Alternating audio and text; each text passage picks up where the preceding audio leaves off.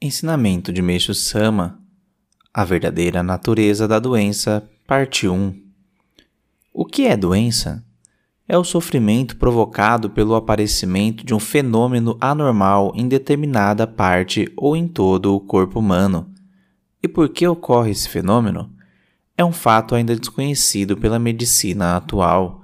Entretanto, vou apresentar os resultados da minha pesquisa sobre o assunto submetendo à apreciação dos especialistas e intelectuais.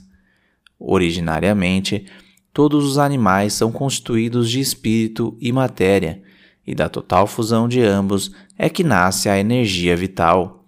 O espírito é comandado pela vontade e pensamento que tem origem na alma. A medicina ocidental, todavia, não leva absolutamente em conta o espírito, e tomando somente o corpo como objeto de estudo, veio analisando e pesquisando-o profunda e minuciosamente até os dias de hoje. Isso é inevitável, porque se trata de uma ciência criada pelo materialismo. Acontece, porém, que a origem da doença, isto é, sua causa, não está no corpo, e sim no espírito. A doença surge primeiro no espírito e depois se reflete no corpo. Neste, portanto, estão apenas os seus efeitos. Afirmo que enquanto não se reconhecer a relação entre espírito e matéria, não se obterá a cura das doenças, ainda que se continue a pesquisar por várias centenas de anos.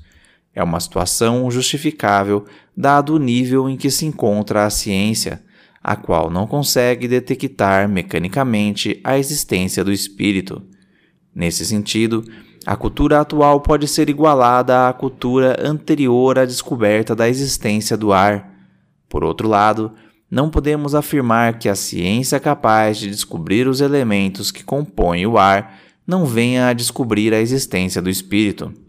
Assim, como ela deu um grande salto com aquela descoberta, se a existência do espírito for reconhecida, estabelecer-se-á a verdadeira medicina apta a curar realmente as doenças, e a religião e a ciência tornar-se-ão unas. Então, desaparecerá por completo o conflito existente entre a ciência material e a ciência espiritual. Em 15 de maio de 1936, retirado do livro A Verdadeira Saúde Revelada por Deus.